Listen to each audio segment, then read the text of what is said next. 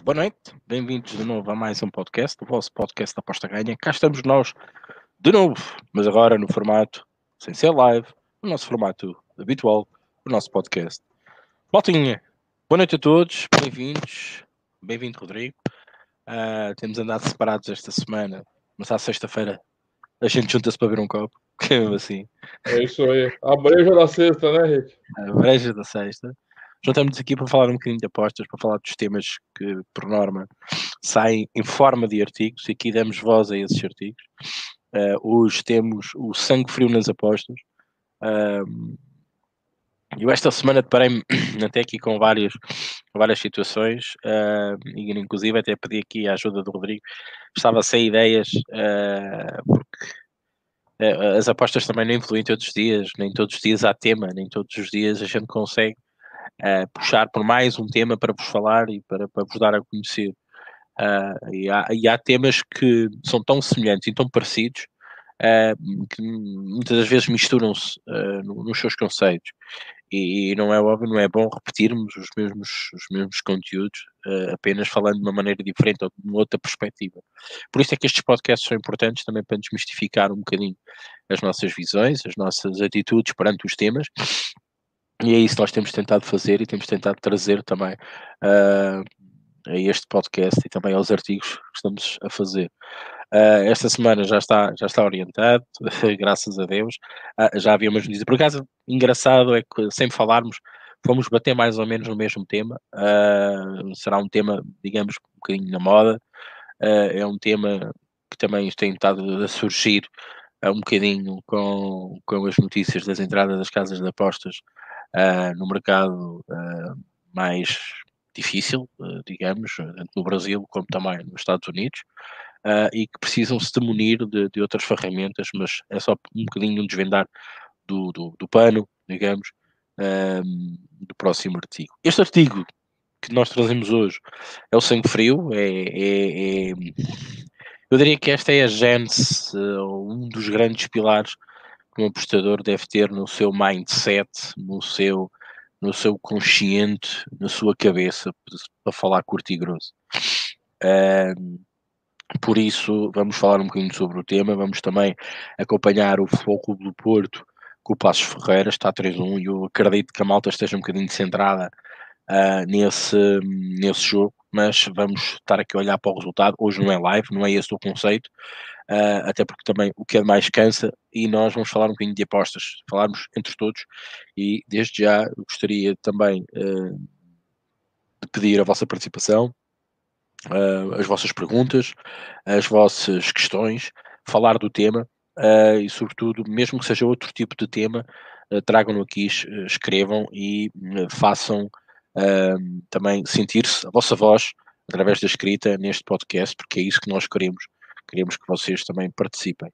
Malta hoje está um bocadinho calada, espero que, entretanto, também estávamos aqui a espalhar, a espalhar os links por toda a, a, nossa comunidade, redes sociais etc. E estamos à espera que também a malta vai chegando. Eu sei que há muitos que estão muito atentos ao foco do Porto, tem sido um, um pelo visto, um jogo de oportunidades e as pessoas podem estar um bocadinho atentas a isso, mas podem nos ouvir e estar a ver o jogo na mesma. Certeza que os nossos comentários são melhores que algumas, alguns comentários em algumas estações de televisão. Digo eu, penso eu de que. Um, Rodrigo, boa noite. Finalmente no fim da semana estamos juntos. Bem-vindo a este podcast. Um, Passo a bola. Não há comentários, mas, mas vamos seguindo o, curso normal do podcast. Força. É isso aí, é. Vamos, vamos fazendo. A pessoa depois aparece ou vê depois, né? É, boa noite, Rick. É, agora as lives, né? Ficamos com, com, só com uma chamada semanal, né? Para a gente conversar ao vivo um pouco aqui, né? E boa noite. Falando nisso, quanto ao jogo? 3-1 para o Passo Ferreira. Eu acho que tinha uma. Um, tem um prognóstico do Hugo Cruz, Hugo, do moderador, de, do Draw No Bet no Passos. Acho que é 4,30 no portal. Boa, uhum. Hugo, parabéns. Não sei se ele tá vendo agora, mas ele sempre assiste depois. Já houve aí Boa. um caso, pelo, aquilo que eu vi, um caso no jogo, etc. É, não, eu tava no Facebook um pouco antes, o pessoal tava falando que, nossa, eu sou portista, mas tô com vergonha do que aconteceu, eu nem não sabia o que tava acontecendo e Acho que deve ser algum erro de arbitragem, alguma coisa. É, né? um Passos Ferreira, parece que foi ah. escandaloso, algo do género. Tá certo. É, boa noite. Boa noite para todo mundo que está chegando, que vai chegar, o que vai assistir depois. Já está o Pedro, o William Nascimento, o João Paulo Bittencourt aqui. Tiveram ontem também com a gente na live lá do, do Benfica. E vamos lá, vamos discutir um pouquinho, né? Falar de apostas. É o que você estava falando é interessante de. Porque, assim, não surgem teorias todos os dias, né, Rick? A Raquel também está aqui. Boa noite, Raquel. É, Bem-vinda sempre. É, não surgem teorias todos os dias de apostas, né? Não surge. Então, é, é difícil é, essa sanha pela busca da novidade, às vezes não, não acontece, né? É, não existe, porque não, já não tem muita teoria apostas esportivas, né? Tem bastante, mas, mas também não dá, não dá para aparecer todo dia. É difícil, né? Às vezes tentar puxar, às vezes é fazer o que você faz, como o artigo de hoje, que não é uma novidade, né? É mais destrinchar algo que a gente domina, né? Agradecer a Raquel aqui, tá chamando o pessoal e pedindo like. Eu e eu preciso, peço também a subscrição do canal para quem quiser acompanhar. Então, assim, às vezes eu percebo esse assodamento também na. E a gente vai discutir isso aqui no artigo depois. É... No dia a dia das apostas, né? O pessoal traz muito para as apostas essa necessidade do movimento diário, da velocidade diária. A pessoa não para para respirar um pouco, né? Então são os grupos o dia inteiro dando tips e as pessoas seguindo tips e e vai uma tip, vai outra tip, pula de um jogo. Pra... Você não para para pensar um pouco, às vezes, né? Você não para para refletir, refletir um pouco o que está acontecendo. Eu não sei se isso é muito bom também é, para o apostador. Eu acho que não. Então, acho que é importante também a gente, às vezes, parar de procurar querer coisa nova e se aprofundar, né? Não, não ser superficial na abordagem das apostas se aprofundar no conhecimento que a gente já detém, né? Porque é um conhecimento multifacetado, variável, né? Quantos temas aqui eu e você temos opinião diferente sobre o um, a mesma natureza de tema, então as interpretações podem ser diferentes. Então, eu acho que às vezes as pessoas têm que abandonar um pouquinho essa velocidade louca que as pessoas veem nas apostas, eu quero, eu quero outra coisa. Vamos, vai pulando de galho em galho, de galho em galho e nunca para, nunca para para pensar um pouco e às vezes é, se aprofundar nos temas como a gente vai fazer hoje. Boa noite aí, boa noite para todo mundo. Que a Raquel chamou o Frazão também, tá todo mundo aqui. Peço que se inscrevam no canal que a gente tem sempre novidades aqui. E agradeço a ambos. Bom, isto, isto de facto o mundo das apostas uh, evolui todos os dias, acredito que todos os dias se dão passos para, para, para algo de novo, algo mais fascinante. Um, os temas muitas das vezes são dissecados e explicados, tudo divididos no, no seu teor, uh, mas às vezes também chegamos àquela fase e acho que estamos a passar aqui um bocadinho também, está tudo na, na, na expectativa do que, do que vai acontecer no mercado brasileiro, a, a, entrada muito grande, uma aposta muito grande no mercado norte-americano. Uh, eleições neste momento a decorrer, uh, deve estar aquele impasse de saber quem ganha. Uh, Biden vai à frente. Uh, e, Inclusive, tem um artigo no apostaganha.com do Miguelin, professor Miguel aí, com algumas apostas dele para as eleições americanas. Quem quiser ver lá, tem, acho que é interessante. Ele está apostando uma vitória massacrante do Biden, por exemplo, só para adiantar aqui. Então, uhum. as apostas lá são todas nessa direção, assim, para quem gosta. Claro. Um, eu é, é apostei, é... não sei se você lembra, uns anos atrás, na reeleição da Dilma, peguei umas horas de quatro. Pois Lembro o Brasil, mas eu ganhei a aposta. o que significa que és bom apostador, consegues diferenciar do popularismo brasileiro e fazeres uma aposta de valor. É, é, é, é verdade. E, e, esta é a parte mais difícil das apostas. Bom, falar um bocadinho do tema, o sangue frio. Uh, o, Não, quero te perguntar um negócio antes que eu perguntei para a Raquel ontem. É, eu acho também que você é uma opinião avalizada para. Teremos novo português no Brasil, não sei se você está sabendo. Claro, já é, bons resultados. A Abel Ferreira será o um novo técnico do Palmeiras, se despediu do PAOC hoje até. Primeiro tinha falado que não tinha nada assinado, hoje já se despediu do Paok. É. É, acredito que não seja para ir para o 15 de Piracicaba, é mesmo para o Palmeiras, né? E, me fala aí o que você pensa dele, o que você acha de potencial para o trabalho dele aqui, o estilo dele, tático, como ele trabalha. Me fala um pouquinho dele aí. Bom, a, a sorte do Palmeiras é que o Benfica nunca vai jogar contra o Palmeiras, a não ser que seja. Desanuviar a pergunta. é, a não ser que seja na final da, da, da, do, do, Mundial de Clubes. Uh, e aí sim o Palmeiras ia perder o jogo. Estou a brincar. Bem, o Abel Ferreira. O Abel Ferreira é um, um para mim um dos, um dos treinadores portugueses uh, com, com grandes capacidades. Um, Viu-se o que ele fez no Braga. Uh, claro que a ascensão foi um bocadinho rápida. Um, mas também não deixa de ser um treinador característico, um treinador muito, uh, digamos, muito uh, fala barato, vá, digamos, um bocadinho à imagem. Uh, não é um não é um treinador contido, não é um vamos comparar um treinador por exemplo, contido, um, um treinador muito muito sério no, no, no, mundo do futebol. O treinador do Shakhtar, por exemplo, não tem nada a ver com, com, com o Abel Ferreira. O Abel, o Abel, eu acho que ele tem capacidades para transformar o futebol do Palmeiras. Uh, a questão aqui é sempre aquela dúvida que nós colocamos até com o JJ. Uh, ah, é o que se consegue fazer num ambiente uh, de massa adepta tem uma intervenção muito direta nos jogadores e na, no clube, na estrutura do clube. Uh, Assim como eu também, falando de Ricardo Sapinto, que está a treinar o Vasco, que não consigam viver esta, ou conviver com esta, com esta pressão. A um nível técnico, tático, na minha opinião, tanto o Sapinto como também o Abel Ferreira têm tudo para evoluir e meter melhor as equipas a jogar melhor, porque a cultura tática é europeia, certo? Ele não vai inventar nada. Provavelmente poderá descurar um bocadinho a parte, sei lá, marcar em cima. Na Europa, os espaços custam caro. Um jogo no Brasil, ele sabe que vai enfrentar equipas brasileiras onde o rigor tático também não é tão grande, a exigência não é tão grande, uh, pelo menos a nível tático. É preciso ter menos cuidados, digamos. Não quer dizer que não tem isso, não faça ganhar ou perder jogos. Mas eu acho que ele se adaptar um, um, um esquema tático e uma tática à imagem da Europa, como assemelhou um bocadinho no JJ, mas aí um bocadinho o JJ mais à sua imagem, um, eu acho que tem tudo para vencer.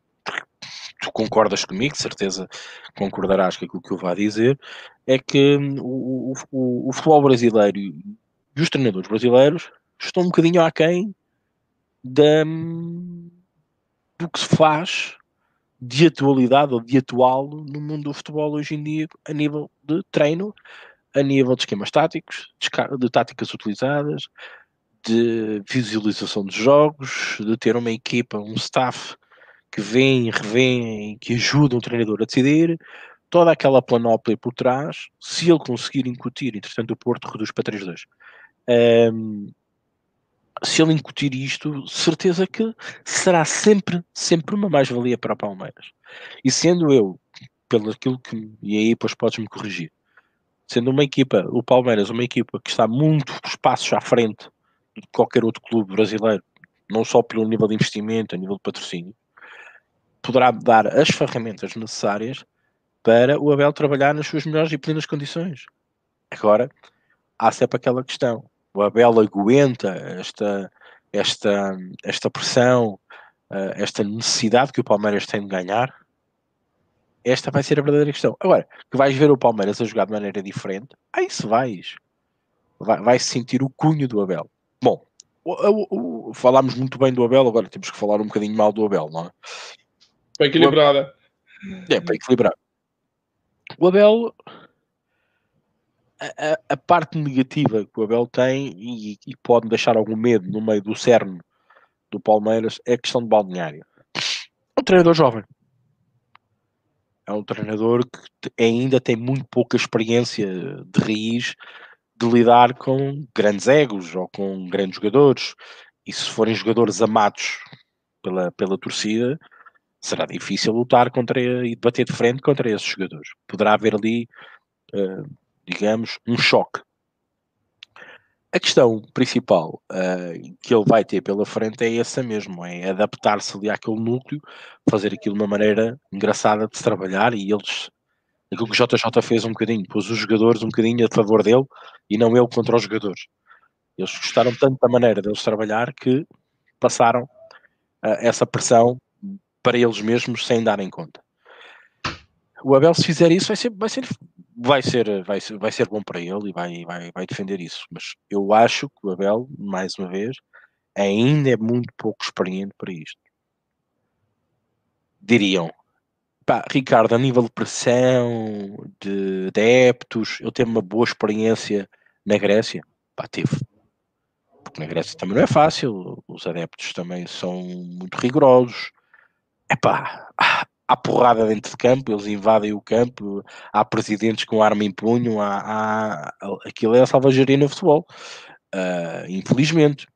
E ele conseguiu manter-se ali pálido e sereno. E não podemos esquecer o esquema tático que ele utilizou contra o Benfica, por exemplo. Eliminando o Benfica da possibilidade de ir à Champions. Ele jogou de uma maneira muito inteligente. Eu acho que a nível técnico o Palmeiras pode ficar descansado. A questão será na questão decisiva, na questão da experiência, de ter o um know-how e a experiência necessária para poder intervir na hora certa, de enfrentar aquele núcleo de jogadores, sobretudo aqueles que, que, mais, que mais ganham, que, que acham que têm mais mão no plantel, ou, ou, ou então mais protegidos pela, pela, pela torcida, e, digamos que lhe faz aquele papel mais daquele treinador de, de, de, de mais experiência, de autorismo ali. Ele pode sentir refém disso. Agora, tudo depende única e exclusivamente de uma coisa, é resultados. E eu acho que o Abel, dando o tempo para trabalhar, eu sei que no Brasil isto está difícil porque é jogos uns atrás dos outros, um, vai demorar um bocadinho e o medo deste timing, mas isso é para qualquer treinador, seja ele Ricardo Sapinto, JJ, Josualdo Ferreira, uh, Carvalhal, uh, quem fosse para lá teria sempre esta dificuldade, porque não para, não há um timing perfeito para trocar de treinador. E ele vai ter essa dificuldade que é, mais uma vez falamos, que é poder treinar a equipa, colocar a equipa a jogar ao seu belo partido. Ele vai ter que fazendo isso com os jogos a decorrer. Pá, isso pode custar pontos, pode custar uh, empates, podem custar, sobretudo elevar a carga física de alguns jogos que os jogadores não jogarem praticamente nada porque estão cansado, cansados, isso pode fazer sentido. Uh, o timing seria sempre ideal numa pausa e aproveitar 10, 15 dias para tentar fazer alguma moça uh, uh, no, no, no, próximo jogo e que os jogadores já tivessem outra postura no, no, no, no, nos próximos jogos.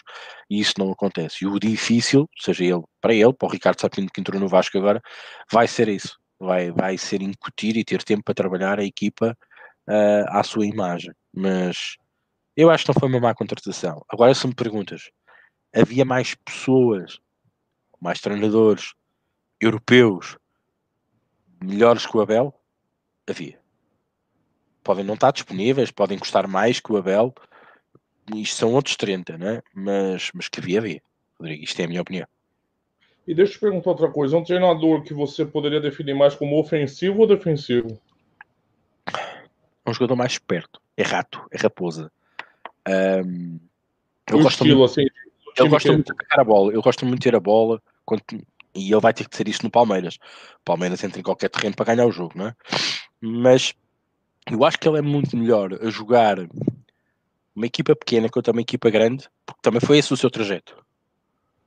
Percebes?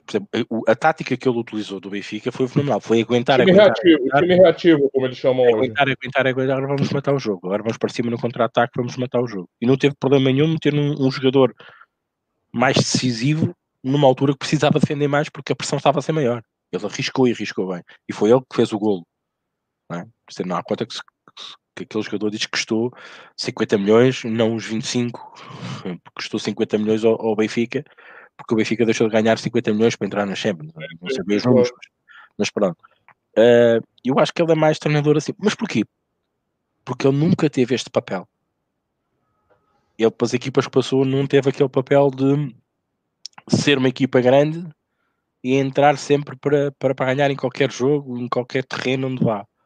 Este será, este será o verdadeiro desafio do, do, do Abel. Uh, ok, vocês dizem, ah, mas no Braga, o Braga entra em qualquer campo para, para ganhar. Tretas, ok, a gente sabe perfeitamente não é bem assim, não é? Uh, ok, vai contra o Sporting, contra o Porto e contra, contra o Benfica, é o que é, né? calma, né? Uh, apesar de estar melhor e competir melhor, mas uh, ele sempre esteve nesta posição, mesmo no PAOC, o PAOC é o PAOC, não, é? Não se esqueçam que no outro lado também estava lá o Olympiacos, também um treinador português, por exemplo, um bom exemplo, esse treinador português do Olympiacos, Pedro Martins, tem muito mais experiência do que ele, por exemplo, é um Sim. treinador muito mais maduro, é um treinador que anda, anda, anda, anda em Champions, Liga Europa, por aí, não é? Um, e tem mais traquejo, treinou um Guimarães, lá está, aquele peso do público, dos adeptos, ele viveu muito isso. Uh, e o Abel não, o Abel, o trajetório dele foi muito rápido. Não sei se ele não possa vacilar pela falta de experiência que eu acho. Mas pode ser por aí. É, ele não vai ter tempo, pode adiantar. É, o Palmeiras está no Brasileirão, Copa do Brasil Libertadores. Assim. É igual o Sapinto, eu acho que dois jogos que ele já jogou com o Vasco, ele conseguiu dar um treino. É um negócio brutal, né? Assim. E essa questão do estilo, ele vai ser cobrado para ter outro estilo, porque uma das as principais críticas da torcida do Palmeiras sobre os últimos trabalhos dos técnicos que passaram lá é justamente a abordagem mais defensiva. Eles querem um time para jogar igual o Flamengo do Jesus. Não igual, mas assim que agrida, que seja Palmeiras. Então acho que ele também vai ser cobrado para isso um pouquinho. Porque os últimos técnicos tiveram resultados. O Filipão foi campeão brasileiro, Rick, invicto. Exatamente. E foi massacrado pela torcida. A torcida do Palmeiras cansou um pouco, não quer só resultado, tá querendo um pouco o estilo também, então. Não interessa, por isso que eu te perguntei isso aí especificamente, porque mas é, vamos ver, vamos ver. Eu gosto muito, eu gosto muito, porque eu concordo com eu, aqui, eu realmente concordo que os técnicos brasileiros são fraquíssimos. E eu gosto de ver os técnicos estrangeiros aqui trabalhando, que a gente vê um futebol diferente, coisas diferentes. Faz, faz choque, faz bem, né? Faz bem, faz bem ao futebol. Oxigena. O é. ambiente é. aqui. E também pode começar a fazer a, a, a, obrigar os treinadores brasileiros a pensar de outra forma. Porque se o mercado abrir como abriu com o JJ, atenção, o JJ saiu, entrou o Josualdo, Antes do Josualdo, ainda antes do JJ, também foi o aquele português que esteve no Cruzeiro, que lá teve meio de dizer Paulo Bento. Uh, JJ com o sucesso que teve. O Josualdo aguentou uma época, certo? Uma época, quase duas. Ok. É, mas o estilo dele não se adaptava aí jamais em tempo algum, né? Eu acho que foi atrapalhado um pouco também pelas circunstâncias aqui, né? Eu acho que Sim. poderia ter tido mais. Eh, e o Santos, o, momento, o pior momento da história do Santos, então. Também, é difícil também também foi difícil. Agora temos Ricardo Sapin, no, no Vasco. Se, se começar a apresentar resultados, uh, e Deus querem que sim, para o, futebol, para o futebol português, para o treinador português, e também para o bem do futebol brasileiro, acordar um bocadinho, tirar esta mente retrógrada um bocado dos treinadores brasileiros que acham que não precisam de aprender. E não precisam se de inventar novos métodos, novos, novos conceitos. E pense um pouquinho mais amplamente, não só no português, pense no estrangeiro. Você tem Sampaoli, Também. o Kudê no Internacional, sim, que sim. você acompanhou o jogo lá no, da Copa do Brasil, que jogou com o time reserva e ganhou. E tem o Dominic Torrent, o do Flamengo espanhol, né? Que trabalhava com o Guardiola. Então, são cinco estrangeiros já de 20 times. É, é significativo, né, Rick? É não são times qualquer, né? Não é. Não, não, não, não, não, não. São times grandes. Ali não desceram. Palmeiras Flamengo são os times mais ricos do Brasil, os melhores elencos, pra você ter uma ideia, tá na mão de estrangeiros. O Atlético Mineiro vem logo depois. Então, realmente é representativo. Bastante representativo. Vamos ver, pode ser que as, que as mentes mudem. É difícil, mas às vezes consegue. Cambada de come e dorme aqui que é difícil, mas vamos lá, tomara. Eles saem de um lado, vão para o outro, eu acho que eles se habituaram um bocadinho a isso, não é? saem de um lado, vão para o outro, sai um gajo do outro lado, entra para o outro, andam sempre nesta roda viva. Eles sabem que mais cedo ou mais tarde vão ter emprego outra vez. Exatamente.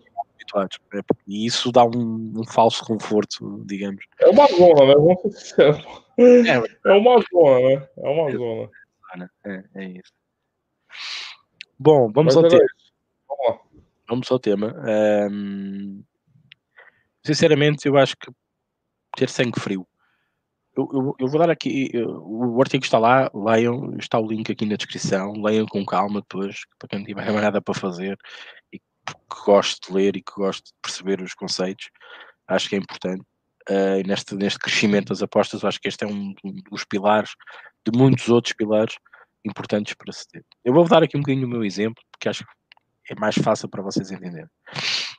Quando eu comecei no mundo das apostas, uh, sangue frio a gente não tinha, não é?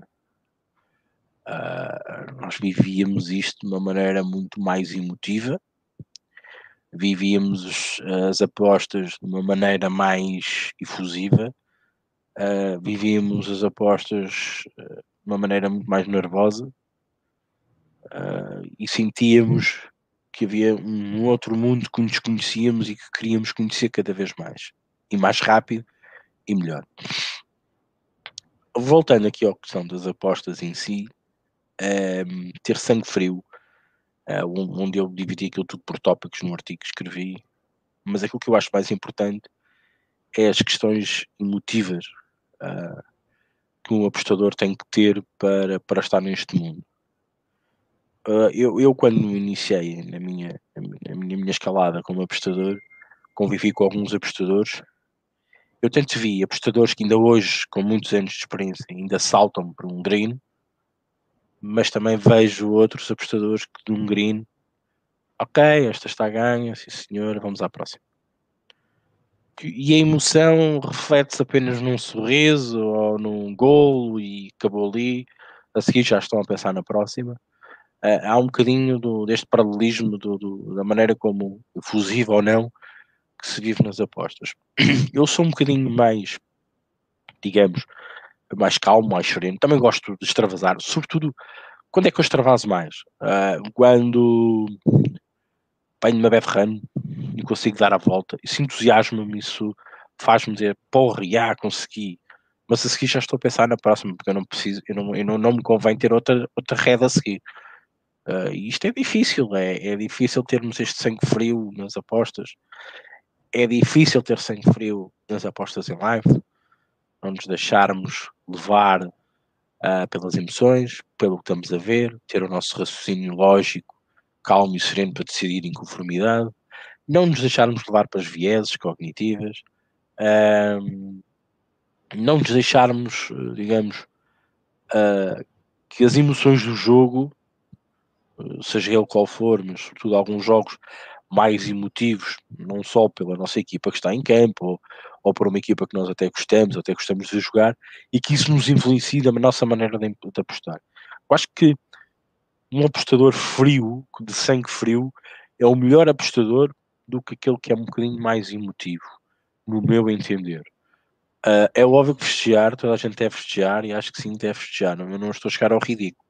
Eu acho que da maneira como absorvemos, absorvemos as coisas, os conteúdos, a estatística, a análise, a ponderação, as nossas fairlines, uh, nós temos que ser frios.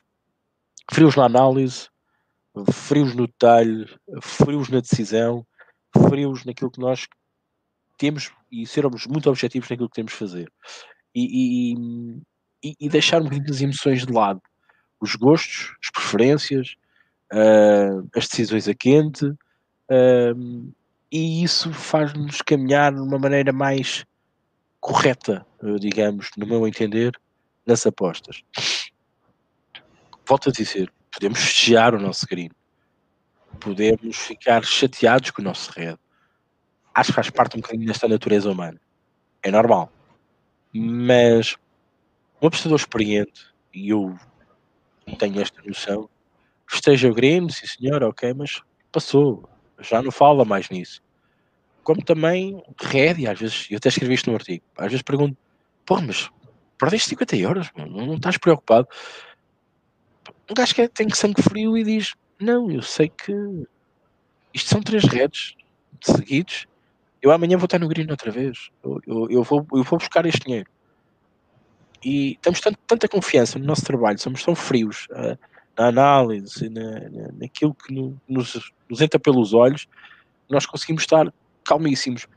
Isto é um bocadinho, às vezes, aquelas teorias daquelas, daqueles, daqueles militares do teatro de operações. Uh, eles pode estar a cair 20 bombas à, à, volta, mas eles estão com aquele raciocínio calmo, sereno, como se nada passasse, como se nada tivesse a acontecer. Eles estão ali com um objetivo que é tentar defender a bandeira deles e tentar uh, que não, não sejam atingidos. Uh, a profissão de sniper é isso mesmo.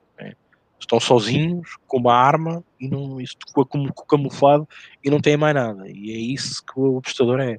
Nós temos a nossa arma, que é a nossa aposta, e temos tudo o que nos rodeia e nós temos que nos camuflar de tudo o que nos rodeia para podermos apostar no sentido certo, neste caso acertar no alvo que é o nosso crime, e não falhar o alvo que colocamos e ficamos expostos e quem está à volta pode detectar o nosso, o nosso erro e o nosso falhanço e colocamos, colocamos eh, à mercê de uma bala, não é? Um, esta, esta metodologia, vá, digamos, este mindset, agora está muito, estou a usar palavras corriqueiras, uh, de, termos, de termos sangue frio nas apostas, é isto mesmo, é sermos muito frios uh, na questão da análise, até na própria decisão na aposta, uh, convém deixarmos as emoções de lado. E eu falo, e eu, eu, eu queria escrever isso no artigo, a questão do VAR. Hoje em dia ninguém festeja um gol como festejava há 5 anos atrás. Esqueçam, é mentira. Hoje em dia vai para VAR e toda a gente fica, pronto, ok, lá vai, ok, sim senhor. Isto é estar a ser frio. Isto é ter a noção perfeita de que o VAR pode ou não alterar-nos a nossa aposta. Pode ser green. Mas depois, quando é green, a gente já nem festeja, porque passou tanto tempo que nós nem festejamos. Porque tem uma influência muito grande no nosso, no nosso comportamento perante um, um, possível green, que ainda não foi, ou um possível red. Isso também nos ensina um bocadinho a estarmos mais calmos e serenos no nosso trabalho e da maneira como apostamos e visualizamos as coisas. Rodrigo. É, realmente o VAR tem mudado a, o paradigma, né? O que, desde que começou o VAR, o que eu já fui abortado de comemoração de gol é um negócio absurdo. Se aqui no Brasil, então, demora 10 minutos, né, Ricardo? É verdade. Para decidir um gol, é um negócio realmente contraproducente. Assim. É uma. Assim, quando a gente fala de sangue frio, né, e o artigo fala muito disso em, em diversos aspectos, a gente está falando de uma de uma outra vertente do que a gente chama do controle emocional nas apostas, né? E é normal falar disso sempre, porque o controle emocional talvez seja dos aspectos mais fundamentais das apostas, se não fundamental, né? Eu sempre falo aqui, a gente brinca que um apostador ruim e fracassado com controle emocional e consequentemente gestão de banca pode sobreviver muito tempo nas apostas e um apostador muito bom, mas sem controle emocional e gestão de banca, vai fracassar nas apostas. Isso é uma certeza. É tamanha a força desse dispositivo dentro do nosso, do nosso universo, né? Então, assim, o sangue frio, né? Quando a gente fala o sangue frio, a gente tá falando do dessa faceta do controle emocional, da questão psicológica, né?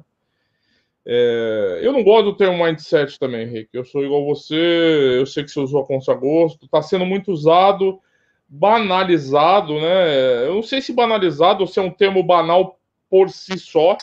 Eu acho que é banal você ficar falando mindset. Eu não gosto de. Eu não gosto da utilização de estrangeirismos quando eles só servem para denotar uma falsa uma falsa erudição sobre determinado assunto. Não me agrada isso. Eu acho que quando você tem que falar sobre um determinado tema e você é aquele tema por definição, se eu usar um termo em outra língua, não tem problema nenhum. Mas quando você traz temas que traz termos só para fingir que você entende alguma coisa, é uma coisa que me incomoda. E é o caso do mindset. O que é mindset, gente? É um conjunto de práticas e métodos de qualquer universo. No caso, a gente está falando das apostas, né? Mas a medicina, esse, esse tipo de coisa. É, é, assim, as apostas, assim como qualquer atividade é, remunerada e profissional, ela, ela exige um certo conjunto de aptidões, tá? Eu, eu vou tomar cuidado para falar aqui, para não falar que tem gente que ninguém pode ser apostador. Mas assim, nem todo mundo tem aptidão para ser cirurgião, tem, Ricardo? Claro, claro que não. Não tem. Claro que não. Não tem. Nem todo mundo tem aptidão para ser torneiro mecânico. Também não. É, professor, que eu acho que é uma das profissões mais vocacionadas que, que existe. É, então a gente pode aqui, engenheiro, né, matemático. Eu acho que assim, é, é as aptidões existem e as apostas, assim como qualquer outra atividade, requerem uma certa aptidão para aquela. Eu acho que faz parte dessa exigência a questão do sangue frio.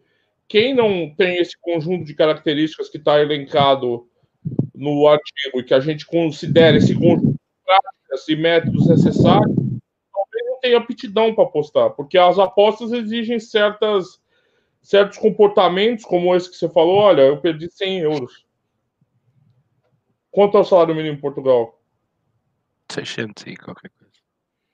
100 euros é uma paulada, concorda? Claro. Paga-se várias contas com 100 euros. Internet, pode fazer uma compra boa, não é? Eu tive aí, dá para fazer. Então, uh, quem, não tá, quem não tem essa aptidão ou não treina essa aptidão para participar do universo das apostas pode ter dificuldade de assimilar essa informação. Terminar dois meses em média. Isso aconteceu com a gente. É normal, né, Ricardo? É normal, é normal. É normal. Então, assim, é, o que você está chamando de sangue frio, né, que é uma, uma certa exigência de ter um de aço para algumas coisas. Por exemplo, eu não teria nervos de aço para operar um cérebro de uma pessoa que, se eu errar um milímetro, essa pessoa fica retardado. Também é risco aí, né? O nosso é diferente, mas ele existe. É, então, eu acho que quando a gente fala de mindset, é, é só um conjunto de de qualquer profissão. Qualquer profissão, do apostador também. É como a mente reage a esse conjunto de sentimentos.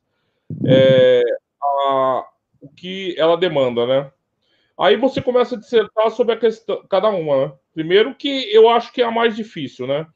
Embora eu vou falar dos ganhos depois, apostas em live e tal, onde essa certa aptidão é necessária, mas a, o momento da perda para o apostador é, sem dúvida, é o momento mais caótico eu acho que das apostas, né? Não é à toa que uma tonelada de bibliografia sobre as apostas, ela não vai falar sobre, além de falar de método, tal, vai falar sobre controle emocional. Por quê? Porque você tem que segurar a bronca na hora que perde.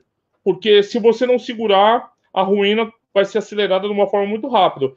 Porque se você não consegue segurar as perdas, né, como você fala da bad run, etc., é, você vai estar condenado né, a ter atitudes que vão te levar à ruína é, financeira nas apostas.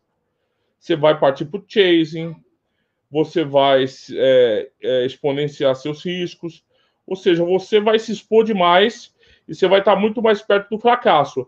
Por isso que as perdas são é, você conseguir suportar as perdas, seja para apostador, ó, vou te falar, apostador recreativo, apostador profissional, apostador profissional, tipster, é, investidor, blá, blá, blá. Olha, qualquer, eu acho que é, a questão das perdas e como é que você reage a elas é, é talvez a, a, a, coisa mais fulcral que a gente pode enfrentar nas apostas esportivas, porque é, o teste de estresse, né?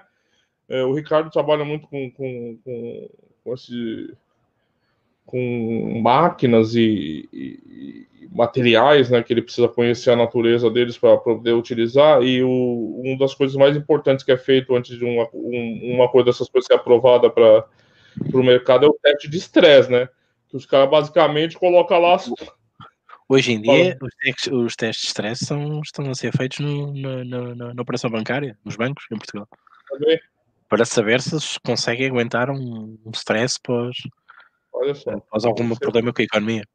Assim, tá você, vê, você vê a importância, né? Então, Porque ali, é nesse teste, é o quanto você é capaz de suportar uma porrada, ou toneladas, ou qualquer outra coisa que teste vai mostrar a, a tua capacidade de ser resiliente nesse, nesse. Mas olha, cuidado aqui nesse ponto, porque eu vejo muita gente, principalmente o pessoal que defende autoajuda nas apostas, que eu não gosto. Eu não gosto de autoajuda em geral, tá? Mas. Porque, assim, resiliência estúpida não serve para nada. Só é dor, só é dor à toa, né, Ricardo? Resiliência pura e dura só vai fazer sofrimento à toa você tem que passar o sofrimento com certo objetivo e com o pensamento daquilo ser uma etapa. Uma etapa de um processo que você está passando.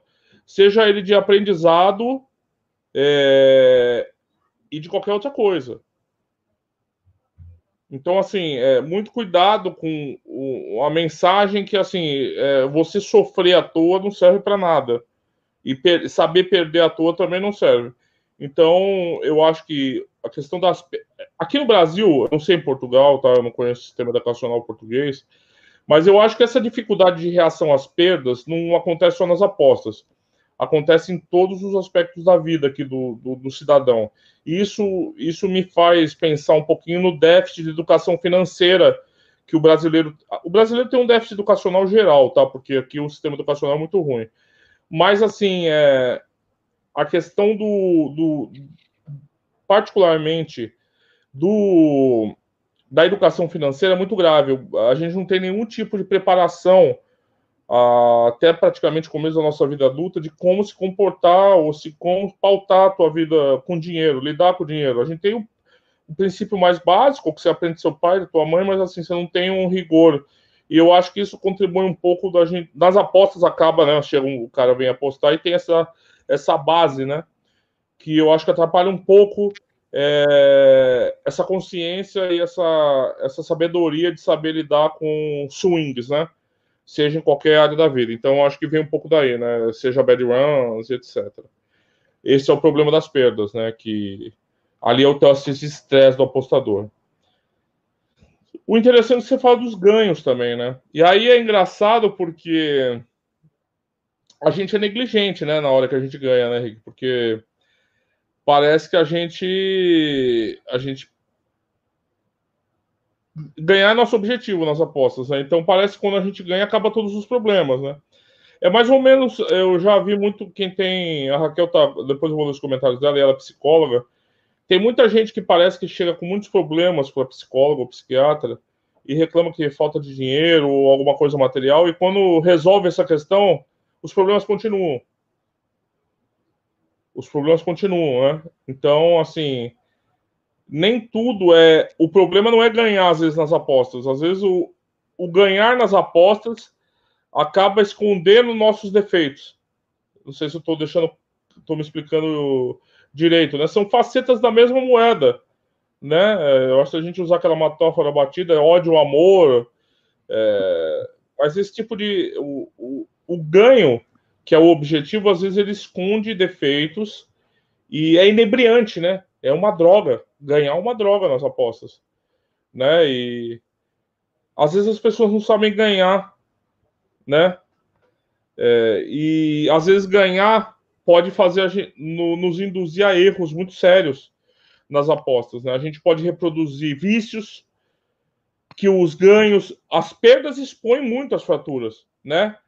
Embora nem todo mundo saiba aprender com as perdas, mas as perdas elas expõem mais de forma mais pornográfica. Assim, você vê, é exposto aquilo, o teu defeito, o teu erro, a tua, a tua, o que você falhou. Mas o ganho não. Às vezes você ganhou e você cometeu talvez os mesmos erros que você cometeu quando você perdeu. Só que o ganho é tão inebriante, ele é tão sedutor e ele é tão enganador que ele oculta tudo isso. Ele oculta tudo isso. Por isso que é interessante ter um aspecto de saber, do ganho, ter sangue frio no ganho também. Você precisa estar presente teu sangue frio. Você tem que saber, aprender, saber ganhar, como está dito no artigo. Você precisa saber ganhar nas apostas. Porque pode ser muito perigoso ganhar também. E quando esse ganho esconde defeitos e práticas erradas. Então, você não pode se deixar influenciar muito pelos ganhos, como você fala lá no artigo, o, enxergar o green como evento único, né? Eu enxergo toda aposta como evento único, tá? Eu, a gente já discutiu isso aqui e a gente tem que tomar muito cuidado com isso para não deixar bad runs influenciarem suas próximas apostas, nem golden ages, que é tema de um artigo nosso aqui, né? Também influenciarem suas apostas. Então, assim, pensar sempre as apostas como um evento único, mas os ganhos também precisam ser objeto desse sangue frio, né? Tem a questão do VAR, né? É... Bom, eu não sei o que falar do VAR, né, gente? Eu tô traumatizado, eu tô traumatizado. Mas eu continuo pensando, como a gente já discutiu aqui, é uma variável que a gente não consegue estimar, então tem que ser deixada de fora das nossas análises. Eu vi outro dia o João falando aqui, outro disse, ah, eu tô ganhando com o VAR no trading. Eu acho complicado você desenvolver uma estratégia de ganhos nesses eventos aleatórios, tá? Nas apostas, porque eles acabam de um dia para o outro. Tem, tem competições que não tem VAR. Ontem a Liga Europa não tinha VAR. E aí, você não vai ganhar, você não vai fazer aposta. Você vai depender sempre de, um, de uma questão técnica. E jogos que não tiverem VAR. Então as apostas vão se reduzir a você tentar antecipar alguma coisa de VAR no treino eu acho problemático você se depender muito disso, né? Porque eu vejo, ah, não, aquele erro, tal, eu vejo gente sempre atrás do, do erro e odds de valor não são necessariamente erro das casas apostas, tá? É a avaliação deles contra a sua, não é um erro deles. Eu acho que a gente tem focado muito, o pessoal é paga. Qual é o nome da dona da Bet 365? Ah, yeah, sim, é. É, mas você já viu isso nos Sim, sim, é, passa muito. Ah, não sei o que, é, não sei o que, não sei o que. É meio ridículo, é meio infantil isso daí. É, e é muito baseado nisso. Parece que você está sempre tentando Denise, uma. Denise, Denise, Denise. Parece ter, é, Denise, você está sempre tentando uma malandragem.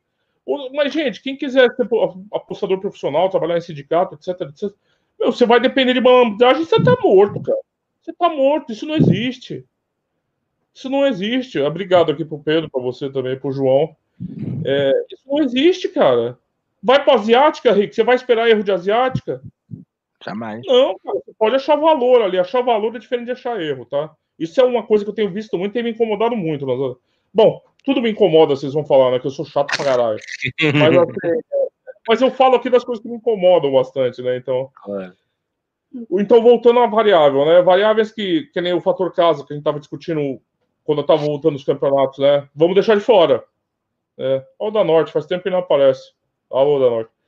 É, melhor não estimar. O que você não controla, é, você não estima, você não categoriza, você não insere no modelo. Né? Qualquer modelo não vai colocar uma variável que você não tem como estimar. É uma loucura estatística isso, né? É, então, nesse caso do VAR, eu, eu, penso que seja isso. O live, assim, a gente já discutiu muito live aqui também. É, eu tenho feito esses lives e tenho aprendido muito com as pessoas que comentam, que as pessoas que comentam é, e que fazem muito live, é, com, com, os participantes, como a Raquel, e vendo você, o Bruno, que são pessoas que fazem live também, que eu assisto as lives quando eu tenho tempo. Olha, tem sido tem sido bom, eu tenho gostado da experiência, assim, claro, não, não faz parte do meu cardápio principal, né, do meu prato principal de apostas, mas tem sido interessante. Mas eu também tenho visto na, no, nos lives, eu acredito que o, a questão do sangue frio e do controle emocional se torna um pouquinho até mais, mais perigoso, né? mais evidente, porque eu já discuti aqui no pré-live, você tem o controle do tempo, né, Ricardo? Você controla seu tempo. Você controla seus dados. você eu, controla... eu, eu, faço uma pergunta muito séria e muito direta. Quando é que respiras mais? Quando é que nós respiramos melhor e mais folgados? Era uma, uma aposta em pré, era uma aposta em live. Quando é que quando é que nós nos sentimos mais tranquilos? Eu, eu pelo menos falo por mim. Não é? Em pré, eu em pré estou tranquilo, a aposta está feita. Daqui a 5 minutos vou ver o jogo, se já houve um gol, se não houve, deixa rolar, deixa ver. Ainda faltam 20 minutos, ainda faltam 15, ainda faltam 5. método e faz aquilo com convicção. Quando a aposta é feita, saiu da nossa mão. O nosso controle é até produzir a nossa aposta, né, Ricardo? né? É o estudo, a análise, até fazer a aposta. Então eu concordo com você. É muito mais. Você controla o tempo. Você controla as variáveis. Você controla as informações. O live não. O live você não controla nada. É muito mais difícil, eu acho. Mas é que é nada mesmo. Que... É, é, que nem é conseguimos saber se as odds são mesmo aquelas. É muito difícil chegarmos a uma noção perfeita disso. Para para matizar aquilo, né, Ricardo? Você não tem tempo. Não. Né? E é, é, muito complicado, né? É muito complicado. Eu não sou sharp em live, eu falo isso sempre. Eu não tenho vergonha de falar, não. Mas, é, claro, a gente sempre tenta aprender, mas eu acho bastante complicado. E então eu acho que essa questão do, do sangue frio é ainda mais é, mais importante nesse aspecto. Quem apostador de live é, não precisa ter nervos de aço, precisa ter nervo de adamantio, né? Então, eu acho que é mais ou menos isso, Ricardo. Eu acho que é, é mais uma vertente que aborda o controle emocional que é essencial nas apostas e nunca é mais discutir. Vou só terminar aqui o assunto, também dando aqui a minha experiência do dia a dia. O meu pré-live corre muito melhor do que o live no momento, uh, mas eu ainda não desisti do live, ok? Eu ainda não desisti do live, não estou na luta. Já houve alturas que o live eu estava. E mostrar o, o Roy, só olhar os, os lá no, hum. que acompanham também. Uh, o live é, é difícil, é muito difícil. Nós apanhamos muita variável, muita situação. Eu, eu, eu, eu, por exemplo, o Fernando é uma das pessoas que partilha muitas ideias que faz, o caminho que está a traçar. Eu, eu gosto disso, gosto de ver as pessoas evoluir. Uh, o Fernando já esteve aqui connosco também nos podcasts. Um, e, e, e, falámos até no jogo do Sporting contra as Centrais, uh, enfim, contra o Gil Vicente, e depois vamos aqui em live a falar sobre o jogo. Uh, e isto para dizer o quê? Nós em live, uh, e eu ainda não perdi, e, acho acho que vou conseguir estar mais perto da verdade, uh, se é que existe uma verdade. Um, é muito mais difícil do que o pré. Neste momento eu sinto muito mais confortável. Eu consigo agendar a minha semana, eu consigo agendar o meu fim de semana, eu consigo uh, trabalhar melhor uh, as apostas que faço, porque tenho mais tempo, sinto-me mais confiante, sinto-me mais tranquilo. Uma coisa que eu já não sentia desde que a Liga Francesa era o rubro, onde eu estudava 3, 4 jogos, não precisava de mais, com odds muito boas, e fazia aquilo e não fazia mais nada na minha vida e nem queria saber do live na altura. Obviamente que isto, as apostas têm uns ciclos, e eu sempre quero saber mais, claro que tive que olhar para o live tem que olhar para o live e continuo a achar que o live é uma boa ferramenta para se trabalhar. Um, mas o Rodrigo disse aqui uma coisa, e vou aproveitar aquilo que ele disse: pá, nem todos nascemos para trabalhar no torno mecânico, nem todos nascemos para ser cirurgiões, nem todos nascemos para ser médicos, nem todos nascemos para ser enfermeiros, entendeu? Cada um, cada macaco no seu galho. Mas há uma coisa que hum, acontece muito na, na, parte da adolescência, sobretudo quando chegamos aqui, estou a falar em Portugal ao nono ano, normalmente no nono ano, uh, pelo menos na minha altura, nós tínhamos uma cadeira facultativa que basicamente passávamos uma hora, uma hora e meia, a fazer testes psicotécnicos para, através daqueles testes, nós percebermos qual era a nossa melhor área, ou onde nós nos encaixávamos melhor. Aqui também tem, aqui é, é teste vocacional. Pronto. Uh, nós fazíamos estes testes psicotécnicos para saber qual era a nossa melhor vocação. Se era letras, se era matemática, se era científico ou natural, e que davam, através de uns testes, davam, dava mais ou menos uma, uma vertente nossa. Os testes também se enganam. Eu, eu jamais pensaria, eu sou muito da área prática, uh, da mais da parte científica do que da parte de letras, como é óbvio, escrever para mim faz muita confusão e nem sei como é que hoje consigo escrever artigos todas as semanas, mas acho que é a experiência. Os meus primeiros artigos eram o que eram, agora são diferentes. Acho que também o, o desenvolver das coisas também nos ajuda a ser melhores, quando as apostas é igual. Uh, quanto mais se apostar, mais qualidade tem na, nas apostas que se faz, desde que se evolua e que se aprenda de alguma coisa. Uh, e eu acho, eu era uma parte muito mais na prática e de repente estou a fazer modelos de regressão linear no Excel. Eu testava matemática e ainda hoje testo matemática. Mas neste momento eu faço aquilo com gosto. Eu faço aquilo com gosto porque sei que aquilo tem um objetivo prático em que me vai fazer diferenciar entre um green de uma red. Estamos a falar de uma questão só teórica, só de matemática. Nós estamos a dizer, pois o red e o green têm muitos fatores uh, alienados a isso. Mas eu neste momento sinto que o meu trabalho no pré é muito mais vantajoso do que no live. Porquê? Porque no live, para já, obriga-nos a estar com uma atenção tremenda.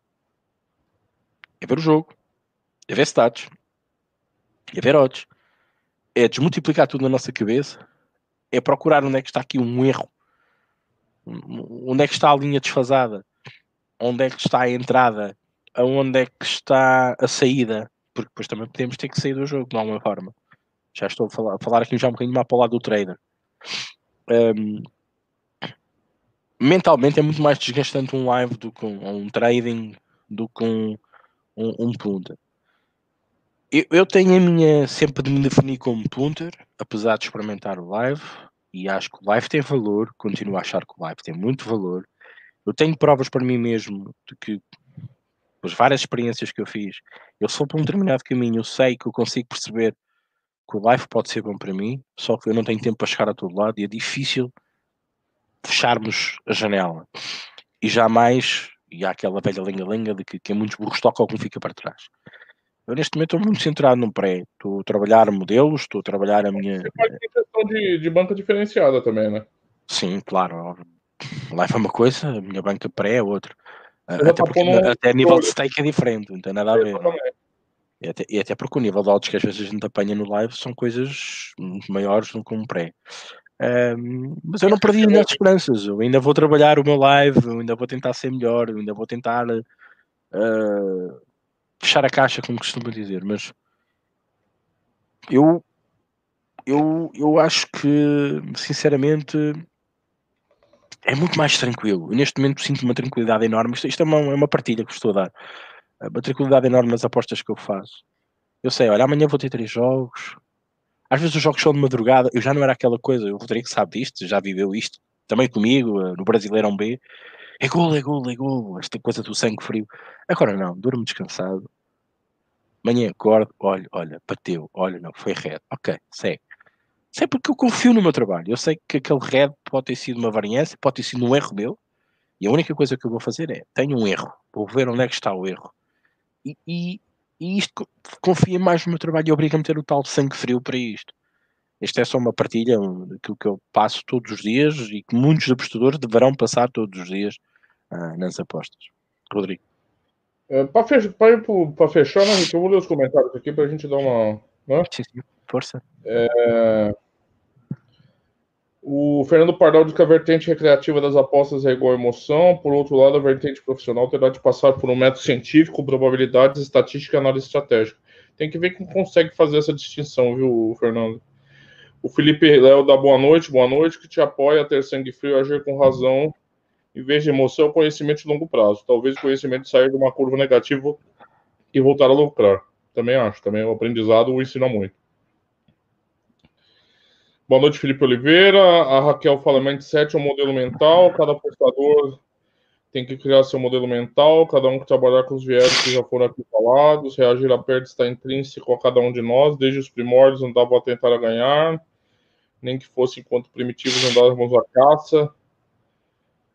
É. Só que eu acho que a nossa, nosso ganho é de uma natureza diferente, viu, Raquel? Eu acho que traz algumas vicissitudes que a gente precisa trabalhar. Deixa ela eu só disse... interromper por dois segundos.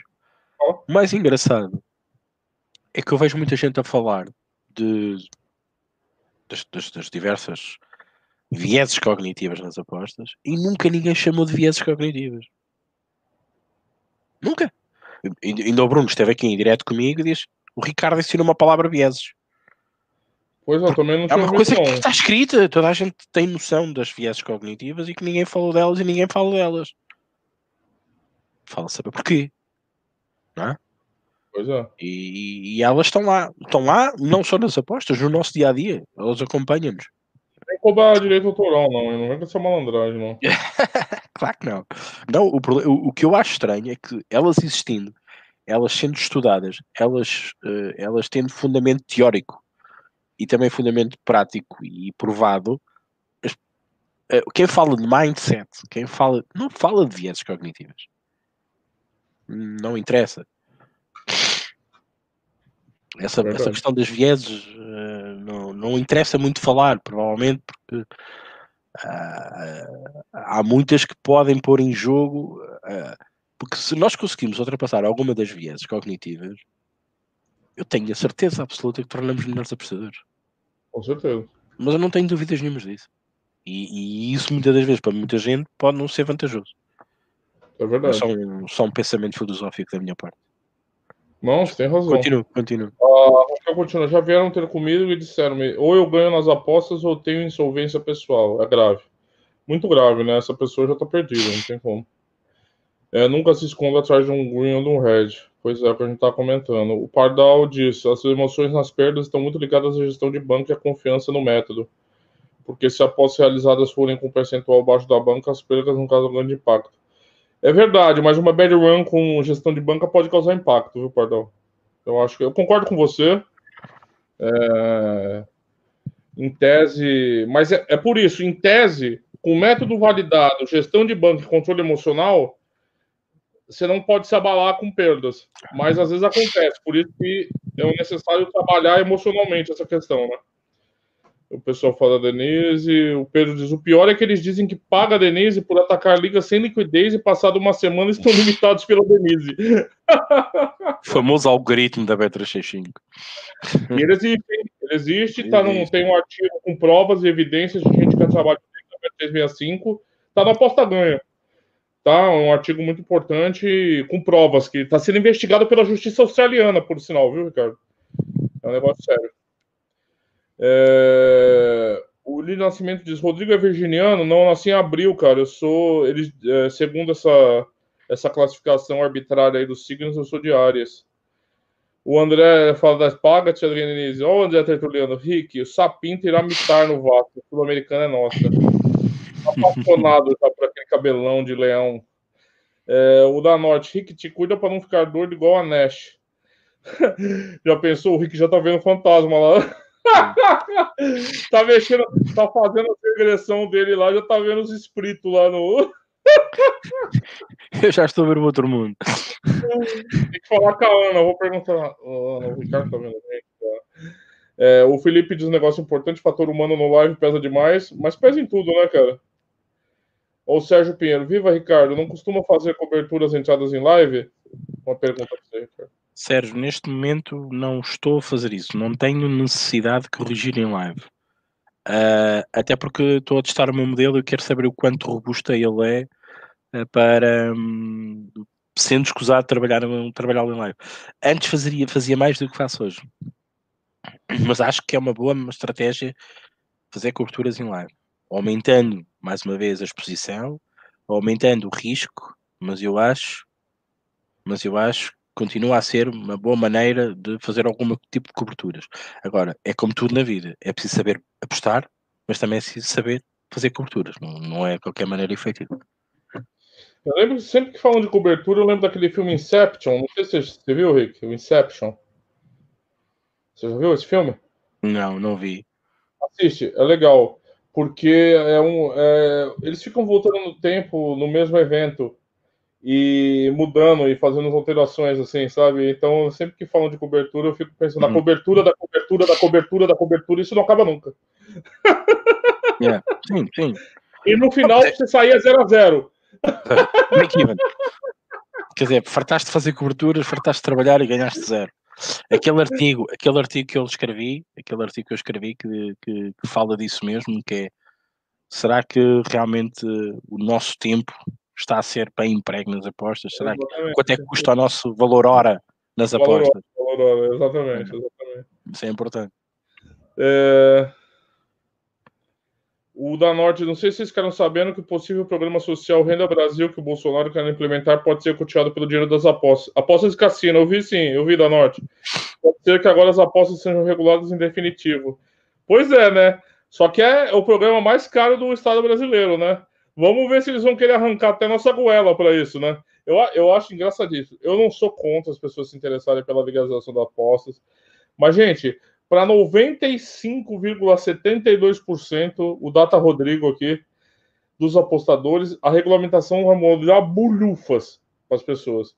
E eu vejo, às vezes, a galera, né, é, agitando. Você lembra? Uma vez eu estava aqui com o Rick, o Rick falou, ah, eu acho que era no pós-FC, é, que o pessoal da Bet365 estava no Planalto, né, lá no, no governo, lembra, Ricardo? Sim. Sim, sim, era sim. pra todo mundo, já faz uns dois anos isso aí. É verdade.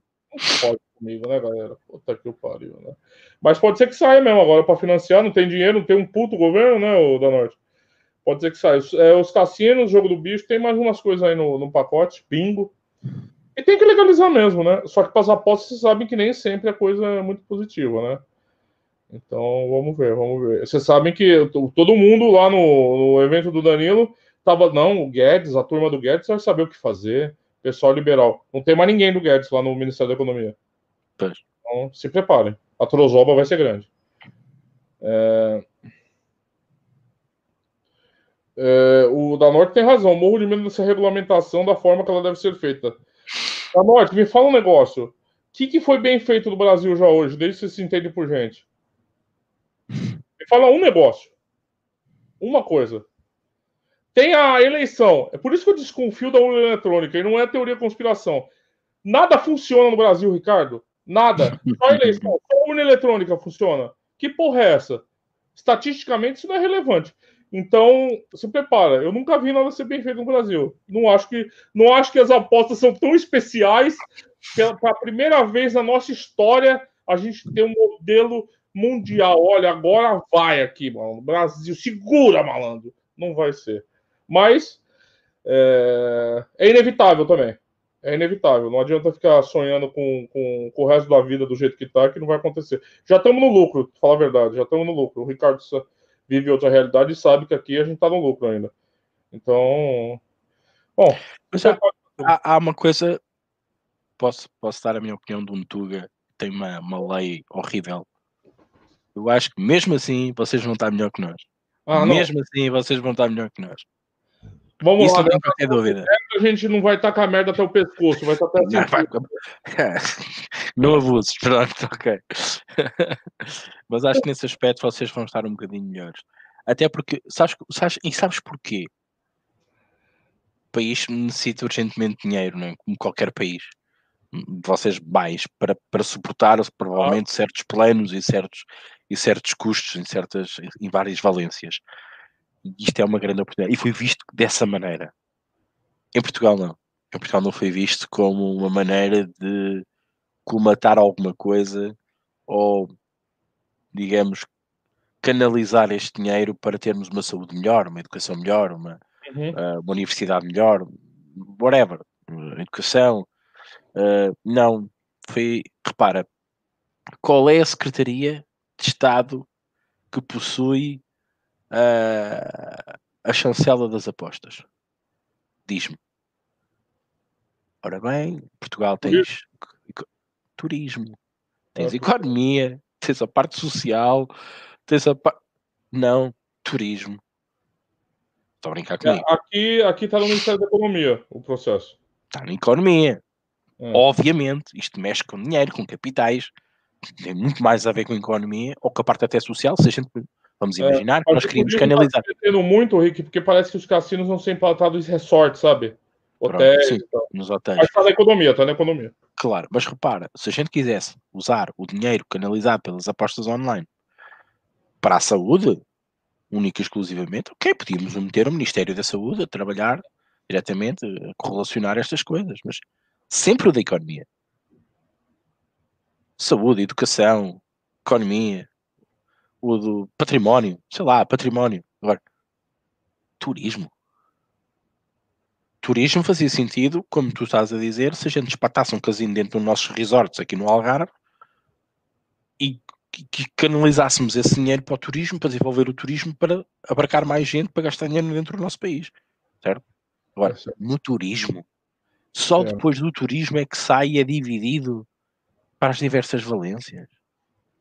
É, é, é o Ministério do Turismo que, que, que, vai reger isto das apostas. Está logo mal desde nascença, isto não bate na cabeça de ninguém. Siga. É, a Raquel da risada que fala que não existe. Ah, Raquel, brasileiro aqui, Raquel. Ah, sou traumatizado, Raquel.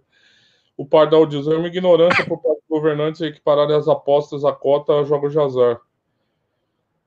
É, poderia ser risco, vai. Mas assim, eu entendo também. Ó, vou falar a verdade, agora eu vou defender os governos. É, gente, é uma classificação complicada. É complicado. Pensem assim, se coloquem no lugar deles, assim.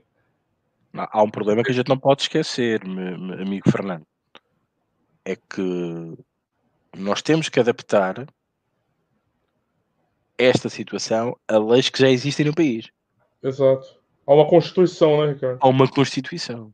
E não é à toa que se defendia há alguns tempo atrás e caiu por terra a, a modificar um bocadinho a Constituição.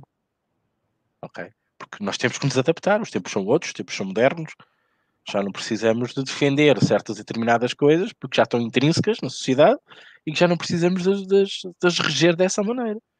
É difícil, a gente tem que errar e nessas, nessas, nessas valências e traduzi-las para uma lei de bases, vá, digamos, não é? que é a Constituição. É muito complicado fazer isso. Provavelmente a parte mais difícil de fazer uma lei é essa. Tudo lido aqui. A capa. Uma hora e onze minutos de emissão. Hoje foi o tema. Falámos um bocadinho sobre tudo. Entretanto, o Porto acabou por perder mesmo em Passos Ferreira. Eu acabei por não banalizar o, o jogo, mas porque entretanto estávamos a falar daqui assuntos sérios. Uh, acompanhámos também aqui um bocadinho os vossos comentários. Uh, também as vossas questões. Uh, as vossas deliberações sobre o assunto. Acho que foi um tema interessante. Tivemos aqui bastantes ouvintes. Não se esqueçam de botar o like, fazer a subscrição. A malta agradece. E aqueles que nos vão ver depois também, uh, se fizessem o mesmo, a gente agradecia, porque é isso que também nos dá o feedback destas, destas uh, emissões. E também um obrigado ao, ao Frazão, um obrigado também à Raquel de nos ter ajudado a partilhar este podcast, um podcast diferente, digo eu, do que se faz um, em Portugal e quiçá do outro lado do Atlântico e além, e além mar. Um, agradecer ao Rodrigo também, a companhia dele. Uh, nós, à sexta-feira, encontramos aqui para uma breja, para um, para um, para um, para um debate, uh, por norma, sobre apostas, futebol. Uh, houve até temas aqui mais ligados ao futebol brasileiro, com a questão do Sapinto, com a questão também do Abel entrarem no mercado de treinadores no, no Brasil uh, e foi a emissão que mais uma vez tentámos trazer com a melhor qualidade e também com os melhores conteúdos. Obrigado a todos. Rodrigo, passo-te. Eu que agradeço, Rick. Um prazer estar de novo aqui. Nossa balada de sexta. É verdade. É, agradeço os comentários de todo mundo aí, abração para todo mundo, obrigado pelos comentários. É, agradecer o Frazão ao Raquel também pela, pela generosidade. E é isso aí. Fiquem alertas, cliquem nos links aqui da descrição, todos os links, cliquem em todos os nossos links, nem, nem olhem, só cliquem. E, e para a semana que vem, fiquem alerta que a gente já solta a programação das lives que a gente vai ter, vai ter bastante coisa interessante para acompanhar. E eu, o Rick e a Raquel vamos estar na área aí para avacalhar tudo. Tá Beijão para todo mundo. Obrigado, Rodrigo. Bem, malta, não vos atrapalho muito mais. Um bom fim de semana, boas apostas. Vemos por aí cuidado, uh, não caiam nas vieses, estejam informados, apostem com o mais sangue frio possível. Este foi o tema de hoje. Um abraço, até à próxima live.